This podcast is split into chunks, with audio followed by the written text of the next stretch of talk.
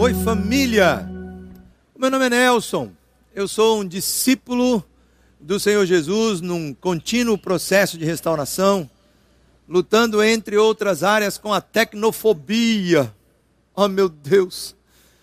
Pense num negócio complicado para mim ficar diante das câmeras e estar hoje conversando contigo sobre um tema muito legal. À medida que eu vou caminhando, com certeza a coisa vai ficando mais tranquila, né? Bem, os últimos três domingos, nossa conversa foi: vem para a mesa com o Pai, com o Filho e com o Espírito Santo. Hoje, nós queremos conversar, vem para a mesa com a família. Eu quero orar nesse momento. Você que está aí, onde você estiver, no teu tablet, no teu celular, no computador, na televisão, nesse negócio chamado YouTube, vem comigo agora, a gente ora juntos, tá bom? Você e eu, e aí nós caminhamos. Senhor, muito obrigado por essa oportunidade sem igual de repartir a tua palavra. E estando à mesa, ter o privilégio de entrar nas casas, sei lá onde mais aí nos computadores, onde quer que a tecnologia possa nos levar nesse momento e repartir daquilo que a tua palavra nos ensina e daquilo que o teu Espírito Santo quer falar a cada um de nós neste dia. Então me abençoa, Senhor, me dá graça, me dá, eu diria, da tua presença sem igual, para poder ser instrumento teu.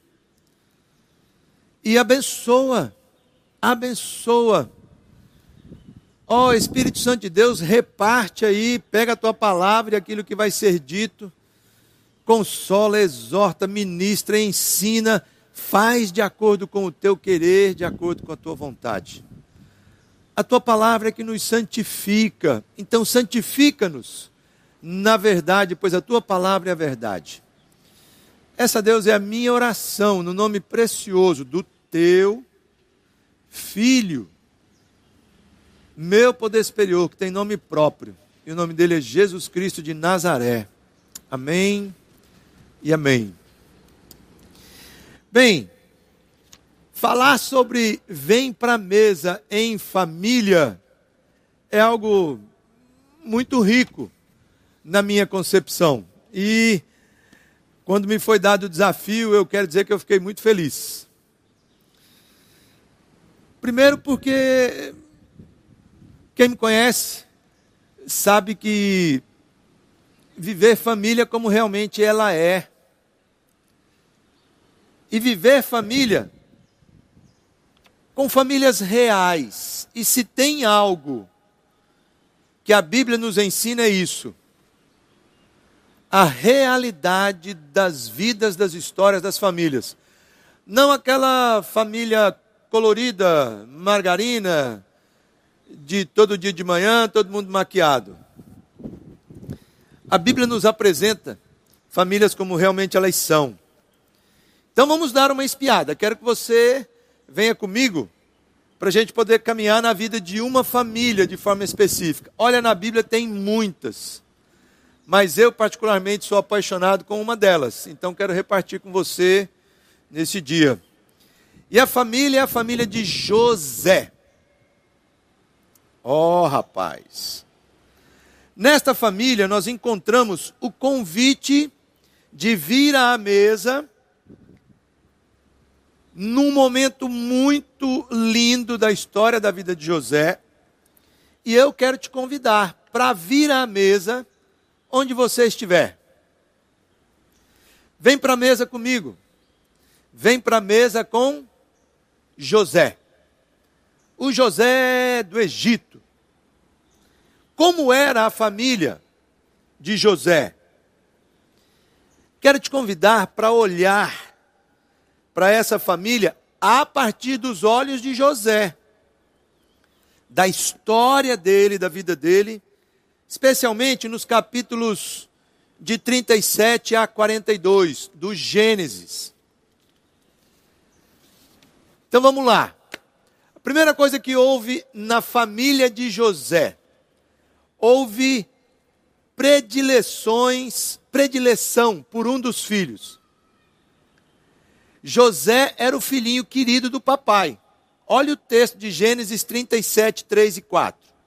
Jacó, papai de José, amava José mais que a qualquer outro dos seus filhos pois José havia nascido quando Jacó era idoso. Por isso, certo dia, Jacó encomendou um presente especial para o seu filho José, uma linda túnica. E o verso 4 ainda diz mais: ó, os irmãos de José, por sua vez, o odiavam, pois o pai deles o amava mais do que a todos os outros filhos. Não eram capazes de lhe dizer uma única palavra amigável. Então os irmãos tinham ódio do camarada. E o pai não se dava conta disso. Ainda alimentava, né? Olha só, Jacó claramente amava José mais do que os outros filhos. Amar não é um problema. O problema é amar mais do que os outros. Eu tenho dois filhos, o Israel e a Rebeca. Como é que eu amo mais ou menos um ou outro? Cara, é tão lindo poder amar os dois de maneira distinta, né? Eu me lembro que quando crianças era assim: se ia comprar alguma coisa para o Israel ou para a Rebeca, a gente se lembrava assim: claro que não vão ser iguais, mas o valor tem que ser o mesmo. é? Pais precisam cuidar do seu coração para amarem cada um dos seus filhos como realmente eles são não como gostariam que eles fossem. E pais que têm filhos de relacionamentos anteriores, aí ficam um alerta, precisam cuidar para demonstrar amor a todos os filhos. Sem distinção. Primeiro, segundo relacionamento, teve filhos, precisam ter a mesma intensidade de amor, de relacionamento, de cuidado, de carinho, de atenção, né? Jacó mimou José com presentes especiais, a gente já falou.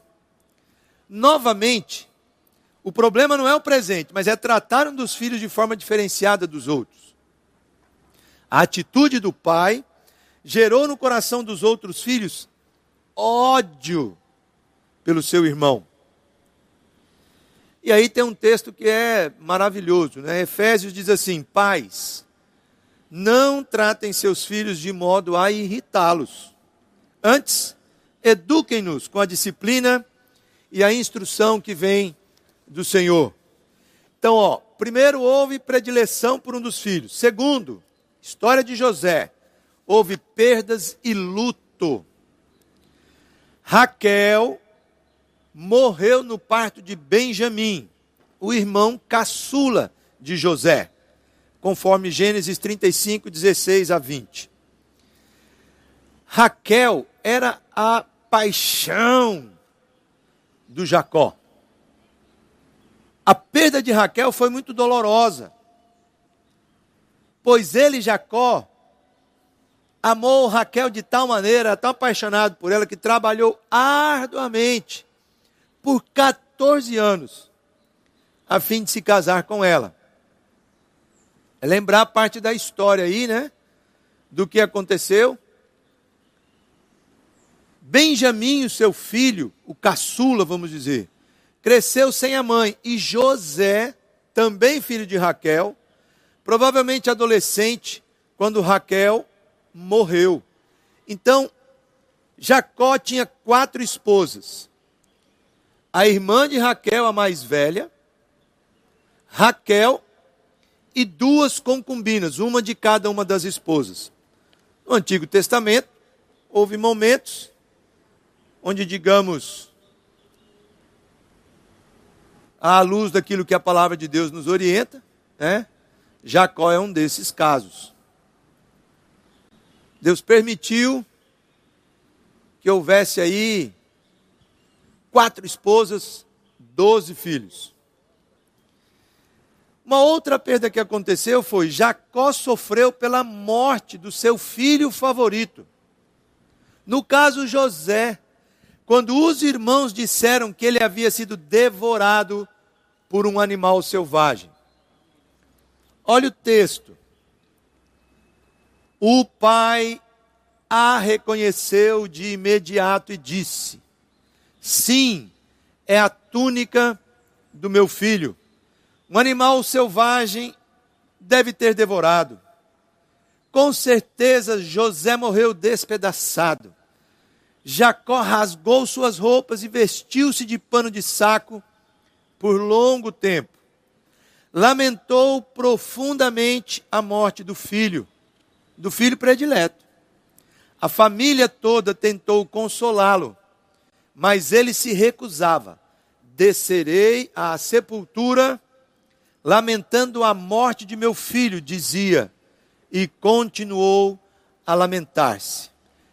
Então, houve predileção, José era o filhinho predileto, e houve agora o quê? Perda e luto. E pense num segredo miserável esse em família. Pense num segredo. Jesus, que coisa louca. Na família de José, os relacionamentos ficaram feridos e houve muita inveja. A relação de José com os irmãos é muito difícil. José relatava para o pai as coisas erradas que os irmãos faziam. Olha o que diz o Gênesis 37, 2. Quando José tinha 17 anos, cuidava dos rebanhos do seu pai, trabalhava com seus meios irmãos, os filhos de Bila e Zilpa, mulheres de seu pai, e contava para seu pai algumas das coisas erradas que seus irmãos faziam. José era o filho preferido do papai. Já falamos sobre isso. E como essa atitude dos pais é destrutiva nesse momento no relacionamento entre os irmãos. José teve dois sonhos que simbolicamente retratavam os irmãos se curvando diante dele. Jacó não teve nenhuma sabedoria ao relatar os sonhos e os irmãos não conseguiram discernir a mão de Deus em tudo o que estava acontecendo já estavam corroídos de inveja e não tiveram maturidade para discernir que não era José o personagem principal. Deus é o personagem principal, agindo na história humana através de quem ele quer. Jacó, um pouco mais maduro, se perguntou sobre qual seria o significado dos sonhos. Olha lá, diz assim: E o odiaram ainda mais por causa de seus sonhos e da maneira como os contava. Os irmãos de José ficaram com inveja dele. Mas seu pai se perguntou: qual seria o significado dos sonhos? Então, os relacionamentos na família de José ficaram feridos. Havia inveja. O resultado dos sentimentos de ódio foi a seguinte sequência: os irmãos zangados com ele planejam matar José. Rubem, o irmão mais velho, hesita com a trama e sugere seja jogado vivo numa cisterna vazia no deserto. Quando se sentam para comer, Judá vê uma caravana e sugere que seja vendido como escravo ele diz: afinal, ele é nosso irmão, sangue do nosso sangue. Os outros concordam e José é levado para o Egito. E por fim, como voltar para casa agora? Sem o José, sem o irmão mais novo. Eles armam uma fraude, uma mentira, matam um bode, mergulham a túnica no sangue do animal, enviam essa túnica para o pai com uma mensagem. O pai conclui que seu filho foi devorado por um animal selvagem. Quando alimentamos sentimentos de inveja e ódio, damos espaço para eles em nossa mente e também no nosso coração. Eles crescem e se tornam em ações que ferem as pessoas. E no fim, ferem a nós mesmos. Pois eles tiveram que conviver com esse segredo de família por muitos anos. E certamente também com muitos sentimentos de culpa e desconfiança uns com os outros. Não tem como segredos culpa, tensão e dor ficaram no ar no ambiente daquela família. Não tem como ser uma família saudável num ambiente onde há culpa, ódio, dor, tensão, mentira, segredos de família. Presta bem atenção no que eu vou te dizer.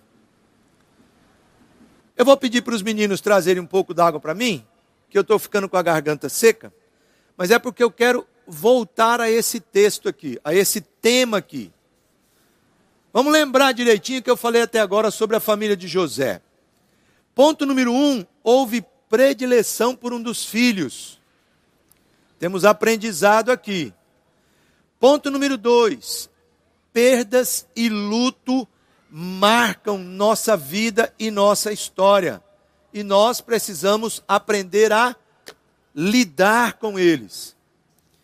E por último, a questão de relacionamentos feridos e inveja. O que houve na vida e na história de José naquele contexto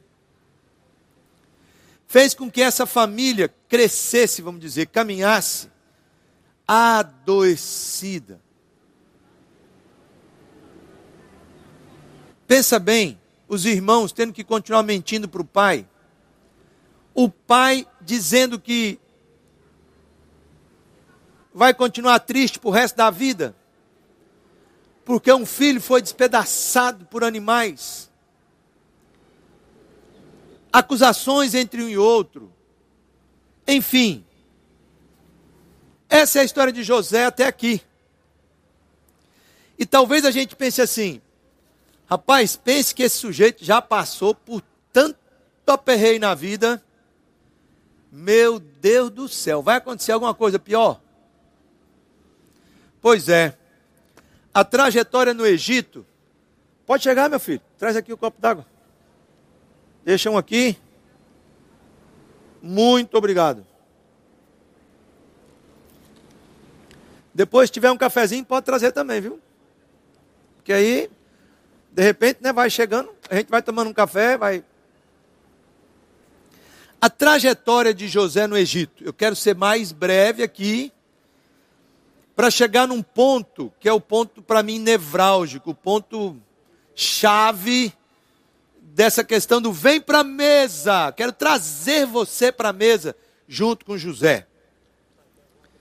A trajetória de José no Egito. José sofreu bastante, muito muito mesmo. Ainda depois de ter sido vendido como escravo. Antes de vermos a vida dele mudando de rumo. Nós vamos chegar lá, tá certo? Então vamos lá.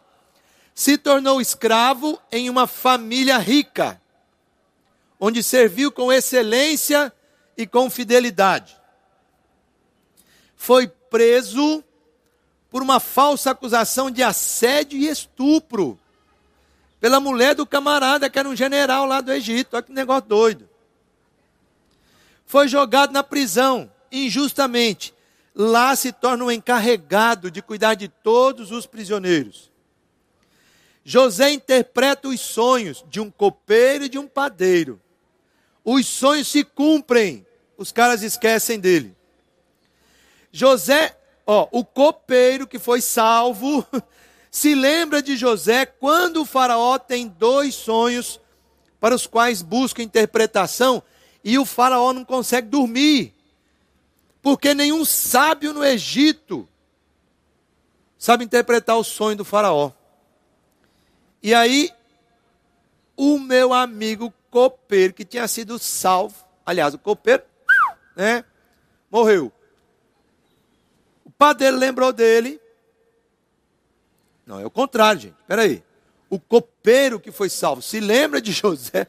Eu li num lugar padeiro, no outro copeiro. O copeiro se lembra de José quando o faraó tem dois sonhos para os quais busca interpretação. Se lembra dele e então José é trazido da prisão. Interpreta os sonhos e aconselha Faraó sobre o que fazer diante dos sonhos. Este é o momento de uma virada maravilhosa.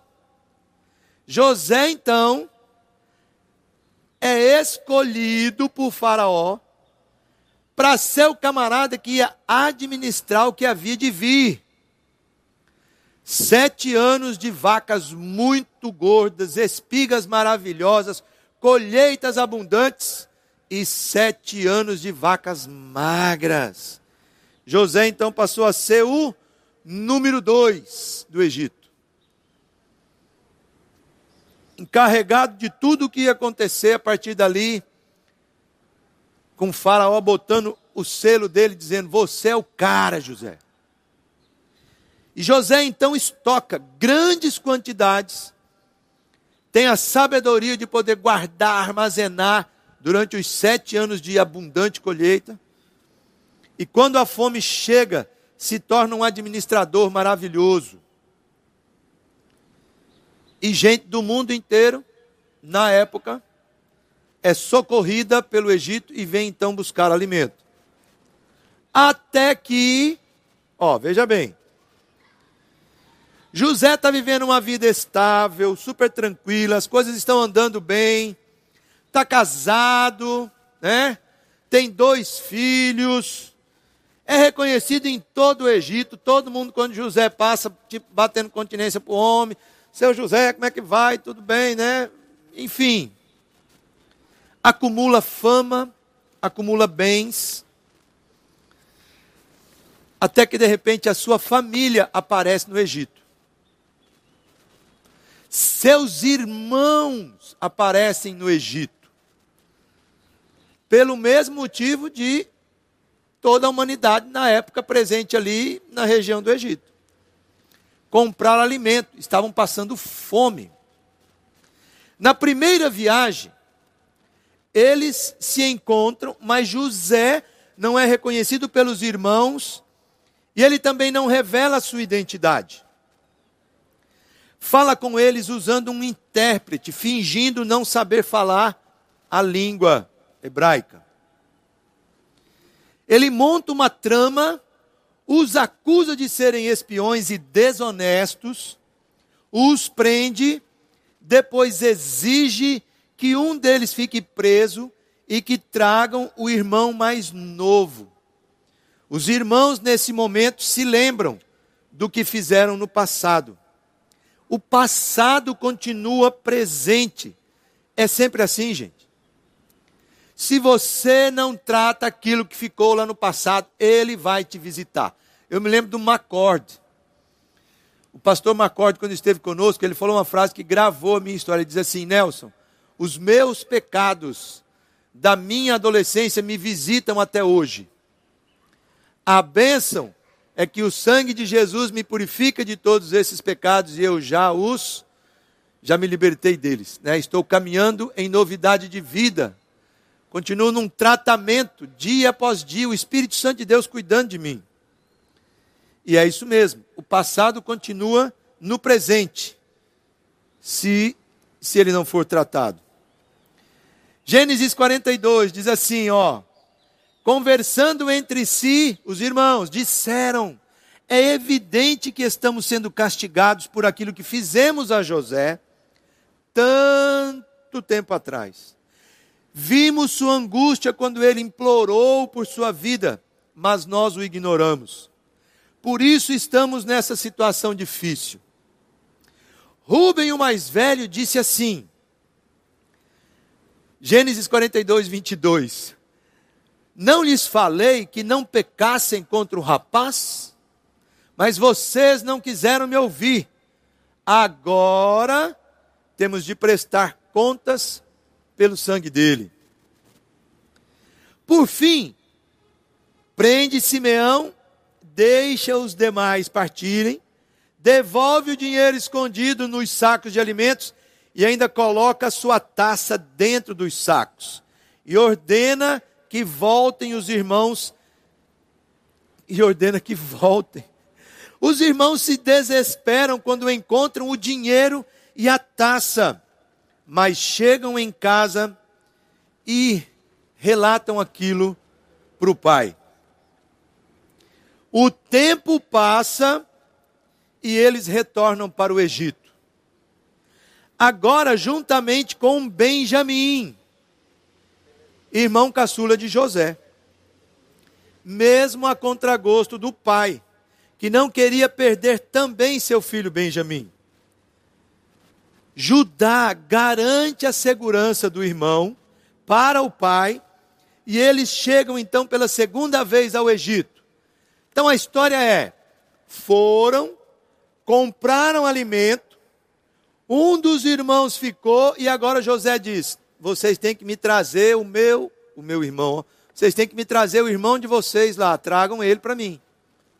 O pai fica desesperado, dizendo: não, não posso de jeito nenhum deixar o Benjamim lá e tal. Não, o homem lá do Egito mandou ele vir. Então, assim que chegam ao Egito, agora pela segunda vez, José os envia para a sua casa, onde uma refeição está sendo preparada para eles. O supervisor da casa de José reassegura aos irmãos apavorados que José não intenta nenhum mal contra eles. Simeão então é libertado e se junta a eles. José entra e é apresentado a Benjamim. Até aqui, gente, José não se revela para os irmãos e os irmãos não reconhecem José. Para o espanto dos irmãos, José os senta à mesa por ordem de idade. Eu fico imaginando a cena. Onze figurinhas carimbadas chegando na casa do segundo homem do Egito, que devia ser uma mansão maravilhosa. Tem uma mesa preparada para os caras comerem. E aí ele diz assim: Você senta aqui, você aqui, você aqui, você aqui. E os irmãos olhando dizem assim: Valha meu Deus. E agora? Começando pelo Benjamim, um a um, até chegar no Rubem, o mais velho. Outra trama. José ordena que a sua própria taça de prata seja colocada na bagagem de Benjamim. Logo após saírem da cidade, os irmãos são detidos e revistados. Para desespero geral, a taça é encontrada na bagagem de Benjamim e ele é preso. Judá implora para que José o liberte e se oferece para ser preso no seu lugar. Incapaz de se conter por mais tempo, José cai em prantos. Incapaz de se conter por mais tempo, José cai em prantos. Eu diria literalmente o seguinte: meleca de nariz e lágrimas são misturados compulsivamente. José revela sua verdadeira identidade para assombro dos seus irmãos e para o consolo dos irmãos, porque José estava sentado à mesa do pai. O Gênesis revela que na criação façamos o homem à nossa imagem e semelhança. Eu diria o seguinte: o Pai, o Filho e o Espírito Santo estavam ali com José e os seus irmãos naquela hora. Eu não tenho dúvida. José chamou os irmãos para a mesa e se revela para eles. O texto diz que José chorava tão alto, tão alto, que o Egito de repente passou a ouvir o clamor dele, de maneira. Chegou na casa do Faraó. Olha, quem está lá almoçando com José são os seus irmãos, a família dele. José tem família.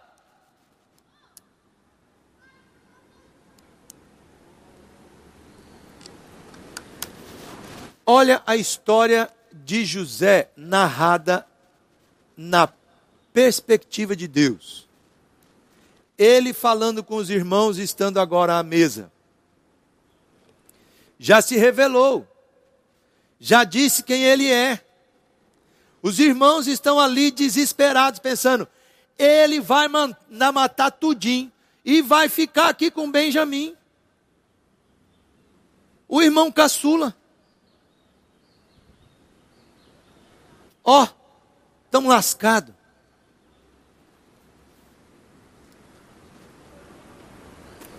Uma história triste e cheia de abusos, que facilmente o coloca no papel de vítima, ou no máximo, de uma pessoa que segurou a coisa ali firme. Mas José tem uma compreensão da soberana mão de Deus sobre todas as coisas.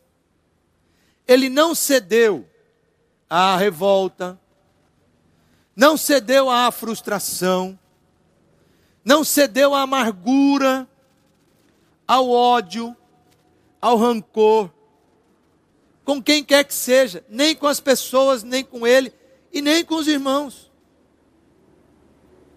fizeram muito mal a ele. A mulher de Potifar fez muito mal. Aqueles que estiveram no presídio com ele fizeram muito mal a ele, os irmãos. Os próprios irmãos o venderam como escravo. Seu chefe, o copeiro que se esqueceu dele, enfim. E a própria raiva de Deus. Eu acho que tem hora que Deus, por que, que isso tudo está acontecendo comigo? Imagina, o camarada foi vendido quando tinha 17 anos e ficou até os 30, sendo injustiçado e escravo, passando necessidade. Mas não se revoltou com Deus, pelo contrário. Tudo isso aconteceu na sua vida, mas ele tinha absoluta convicção de que Deus, em todos aqueles momentos, Deus estava no controle. Deus estava por perto. Deus estava permitindo, mas também Deus estava dando livramento. Olha o relato da história. Ele conversando com os irmãos à mesa. Eu sou José, o irmão que vocês venderam como escravo ao Egito. Agora não fiquem aflitos ou furiosos uns com os outros, por terem me vendido para cá. Foi Deus quem me enviou adiante de vocês para lhes preservar a vida. A fome que assola a terra há dois anos, continuará por mais cinco anos. E não haverá plantio nem colheita. Deus me enviou adiante para salvar a vida de vocês e de suas famílias, e para salvar muitas vidas. Portanto, foi Deus quem me mandou para cá, e não vocês. E foi Ele quem me fez conselheiro do Faraó, administrador de todo o seu palácio e governador de todo o Egito. Paulo parece que faz um resumo do que José conversou lá com os irmãos, do que ele falou, que está lá em Gênesis. Ele diz assim: E sabemos que Deus faz todas as coisas cooperarem para o bem daqueles que o amam e que são chamados de acordo com o seu propósito. Todas as coisas cooperam para o bem daqueles que amam a Deus. Todas, sem exceção. Enfim, José diz a seus irmãos que voltem para casa e digam a seu pai para fazer as malas e se mudar para o Egito. Faraó carimba embaixo, diz: É isso aí, manda trazer todo mundo, José. E Jacó, vendo a riqueza trazida de volta por seus filhos, crê então no relato deles acerca de José e, juntamente com toda a família, se muda para o Egito. 70 pessoas ao todo. José cuida de cada detalhe, provê terras e alimentos para sua família e promete ao pai que será enterrado ao lado de seus ancestrais na terra prometida e não no Egito.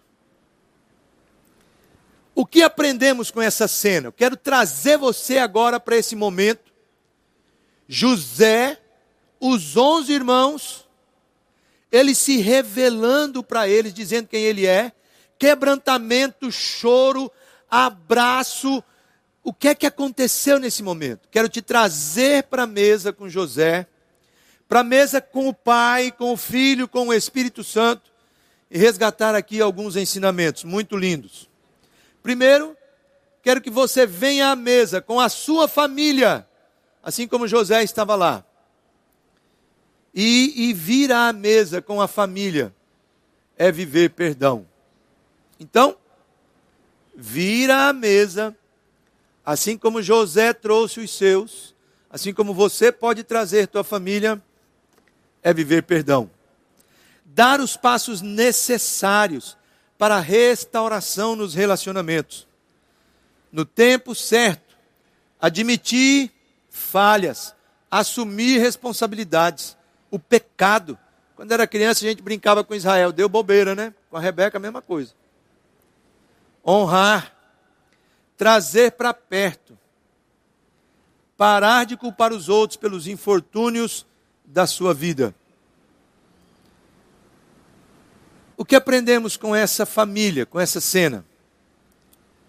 É que vir à mesa, estar à mesa, em família, é viver perdão. Vir à mesa com a família é reconhecer a soberania de Deus. Então, primeiro, estar à mesa, chamar a família é viver perdão. Segundo, é reconhecer a soberania de Deus. Reconhecer que Deus está presente na história da sua família. Como ela é. É parar de comparar, de querer uma outra família, uma outra circunstância, uma outra realidade. É olhar a vida da ótica de Deus e não das circunstâncias difíceis ou boas. Deus está presente nas boas e nas más circunstâncias, nos bons e nos maus momentos. Eu creio que aqui cabe uma reflexão, porque muitos de nós, eu fiz isso quando adolescente. Eu tinha um amigo meu, meu melhor amigo, Edmilson Miranda. Eu visitava a casa do Edmilson. Edmilson era o mais velho, tinha outros dois irmãos. O segundo irmão era muito amigo do meu irmão. Os pais tinham um relacionamento muito bacana. O pai sentava à mesa, conversava com o pessoal, com eles e tal. Ele tinha uma irmãzinha, caçula adotiva, cara, a Tatinha. Puxa, era fantástico. Brincar com a irmãzinha e tudo mais. E eu ficava pensando assim: rapaz, o negócio lá em casa é tão complicado, velho. E muitas vezes eu pensei assim: puxa, como meu pai podia ser assim, mais parecido com o pai da Edmil, sabe? Minha mãe. Minha mãe era maravilhosa. Mas eu comparava minha mãe. né? Nessa época, não sei porquê, eu tinha uma birra do meu irmão. E eu pensava assim: puxa, o Edmilson tem outros irmãos, eles se dão tão bem, eu não me dou muito bem com meu irmão. Enfim. Talvez você viva uma coisa assim, né? De ficar pensando: caramba, eu seria uma pessoa mais feliz se eu estivesse numa outra família, ou se eu tivesse nascido numa outra família, numa outra condição. Pois é. Essa família, a família de José, tão conturbada, tão complicada, nos ensina que Deus está presente em todos os momentos. E que Ele, de uma maneira muito linda, cuida de você na tua família. Essa é a família que Deus te deu. Mas nós precisamos aprender sobre isso. O primeiro ensinamento é viver perdão. O segundo é reconhecer a soberania de Deus. E o terceiro, vir à mesa com essa família, com José, os onze irmãos, entendendo que o Pai, o Filho e o Espírito Santo estão ali, é ter tempo juntos, é conversar, é chorar, é se alegrar, é brincar, é rir, é jogar, é ter tempo juntos. A tal ponto de que José disse: Não abro mão. Meu pai vai vir, vocês vão vir a partir de agora. Eu quero estar por perto, quero cuidar, quero abençoar, não quero ficar mais longe. Vem jantar na minha casa, vem almoçar comigo, vem tomar café, vem sem fazer nada, vem de qualquer jeito. Família é assim, tem que estar perto, tem que estar à mesa. Prepare uma refeição. Sente-se à mesa com a sua família. Olha, jamais troque a mesa pela televisão, pela sala, pelo tablet, pelo computador pelo smartphone, porque na mesa são construídos vínculos, memórias, conexões, afeto, partilha. A Rosvita fez aniversário agora sábado, dia 27. Foi muito lindo, dia todo muito especial. A gente não pôde convidar ninguém, aquela confusão e tal. É, essa pandemia está deixando a gente maluca, né? Mas olha quantas pessoas entraram em contato, conversaram, lindo demais, né? Família, muito, muito especial. À noite, entre nós, tinha lá, né? Um, um bolinho, minha sogra, a Rebeca, Israel, eu, a noiva do Israel, a Tainá, que já faz parte da família. E no dia seguinte, dia 28, domingo passado, é o que nós chamamos de Gotcha Day. A gente aprendeu isso com o Cameron, eu não sabia que isso existia. O Cameron tem duas filhas adotivas, né? A Giovanna e a Cassiana, que são amicíssimas da Rebeca. As três, quando o Cameron estava por aqui, as três andando por aí pequenininha, pareciam trigêmeas, né? E aí, cara, o Gotcha Day é o dia que a filha adotiva chegou na sua casa. Então, a Rebeca chegou no dia 28 de junho de 2000 um dia depois do aniversário da Rosvita. Foi o, digamos assim, o presente de Deus para a nossa família, né? A partir dali, nossa família se tornou uma família colorida. Então, a nega muito da fuleiragem tem o aniversário dela dia 31 de março e comemora também o Gotcha Day, que é o dia que ela chegou em casa. Então no sábado já tinha sido uma festa, não sei o que e tal, e vai dormir, brinca, e come pipoca e beleza. No domingo, um almoço em família. Aí estávamos lá, minha sogra, eu, Rosvita, Israel, Rebeca. E o almoço de domingo, né? Muito bacana, parará e tal. Aí de repente me deu uma ideia na hora, deu um clique, cara, um estalo assim, eu disse, nega, tem 20 anos que você está com a gente. Vamos lá tentar lembrar, ano após ano, o que, que marcou a nossa vida e a nossa história. Nesses 20 anos que você está com o papai, com a mamãe, com Israel e tal. Né? Eu não sei se fui eu que te adotei ou se foi você que me adotou. Aí, cara, começamos a lembrar das marmotas, velho, das coisas que a gente lembra. Ano tal ficou marcado por isso, ano tal ficou marcado por aquilo. E viagem, não sei o quê, e a cirurgia do olhinho. Cara, quanta coisa linda! 20 anos de uma caminhada. E olha que a gente esqueceu, foi muita coisa, que depois, né, tinha coisa que ela dizia, não, não lembra disso. Por quê? Porque vir à mesa, estar à mesa com a família, é conversar, é chorar, é se alegrar, é brincar, é comer, é rir, é ter tempo juntos, um para o outro.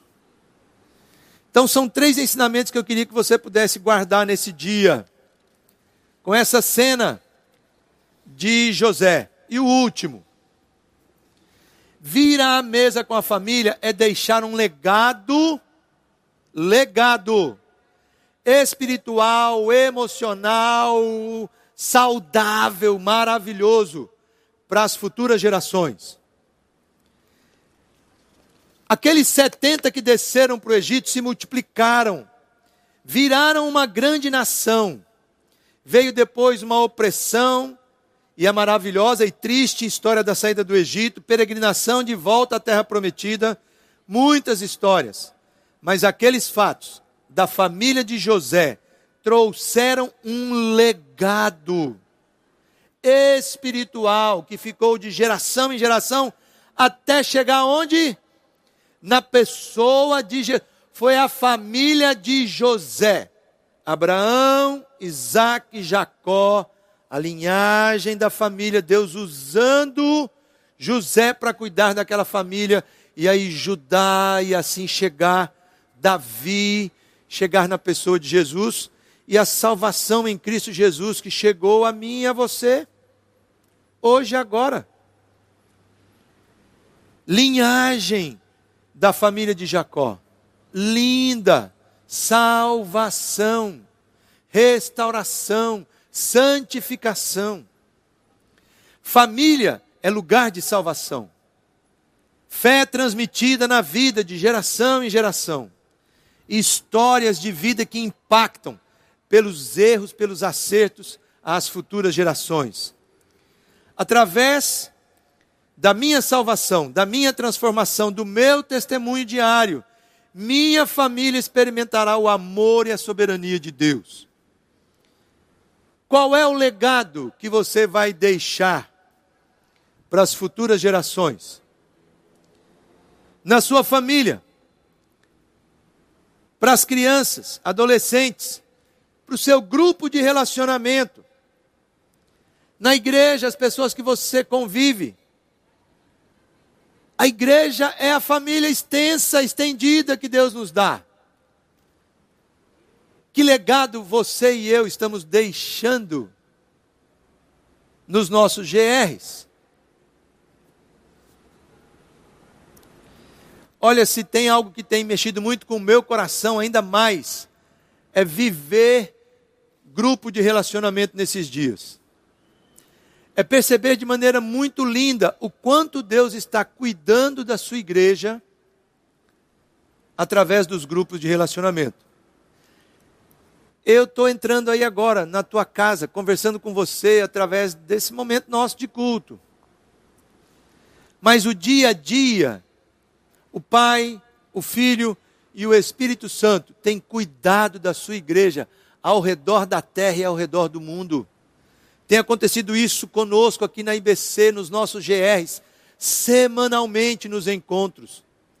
E esses ensinamentos, você e eu podemos trazer, aprendendo com José, com a família de José. Então, vem para a mesa com a família de José.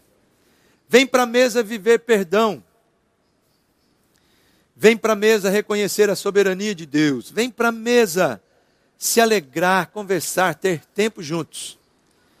E vem para a mesa deixando um legado para as futuras gerações, para as próximas gerações, para quem está aí perto de você. Quero orar contigo agora. Tira esse tempinho gostoso, orando, conversando com Deus aí, onde você estiver. Em família, de repente, se reúnam, deem as mãos no sofá, na mesa. Não sei se você está tomando café, almoçando, jantando, se você trouxe o YouTube para perto de você. É esse momento agora de conversar com Deus. Vamos orar. Senhor, muito obrigado pela tua palavra, pela vida de José, pela família de José. O José do Egito, tão injustiçado em muitos momentos, uma vida tão conturbada, tão cheia de altos e baixos. E o cuidado do Senhor com a vida dele, o cuidado do Senhor com a história dele, até o momento lindo de um encontro sem igual. Naquela mesa, lá na casa do José, lá no Egito, onde houve choro, perplexidade, muita alegria, muito alívio, houve perdão, houve a presença do Senhor de maneira sem igual, puderam ali conversar, puderam contar tantos anos de, de que tinham ficado para trás, tantas experiências, tantos momentos difíceis e alegres, podendo trazer o Pai para estar perto, que presente maior naquele momento. José tendo o privilégio de dizer: desce todo mundo, que vai ter comida e lugar para vocês morarem aqui. Podendo aprender com José, Senhor, e cada um de nós, conversando contigo nesse momento. Eu quero muito te louvar, Deus, por esse presente de nesse dia estar tá conversando com os meus irmãos, estar tá repartindo a tua palavra, estar tá Está me alegrando do jeito que eu estou me alegrando, Senhor, de poder ser instrumento teu, de contar essa história, de aprender com a tua palavra, de uma família real, de uma família não margarina, não, mas de uma família real, que trouxe o seu passado, que pôde fazer desse passado um momento presente de perdão, de reconciliação, de acerto, de responsabilidade daquilo que havia feito, de não ficar carregando mais culpa, de estar caminhando em novidade de vida, de poder estar presente, de reconhecer a soberania do Senhor, cuidando daquela família como realmente ela era, enfim. E de poder deixar um legado, um legado saudável, gostoso, de relacionamento, de caminhada, de cuidado de honra. Deus, eu fico imaginando o encontro lindo de José com seu pai, podendo se abraçar ali, e o que a Bíblia revela, e chorar de alegria. Senhor, muito obrigado. Abençoa-nos, enquanto igreja, enquanto teu povo, tua noiva, e que nós possamos aprender como José, a vir para a mesa e a viver esses princípios tão simples, estando à mesa, na convicção de que o Senhor já está lá na mesa, de que a tua presença sem igual é abençoadora, estando à mesa. Glória ao teu nome, Pai, glória ao teu nome. Jesus, muito obrigado. Ó oh, Espírito Santo de Deus, que delícia, que presente do Senhor é a minha oração, no nome precioso do meu, do nosso poder superior, que tem nome próprio. E o nome dele é Jesus Cristo de Nazaré. Amém e amém. Aleluia.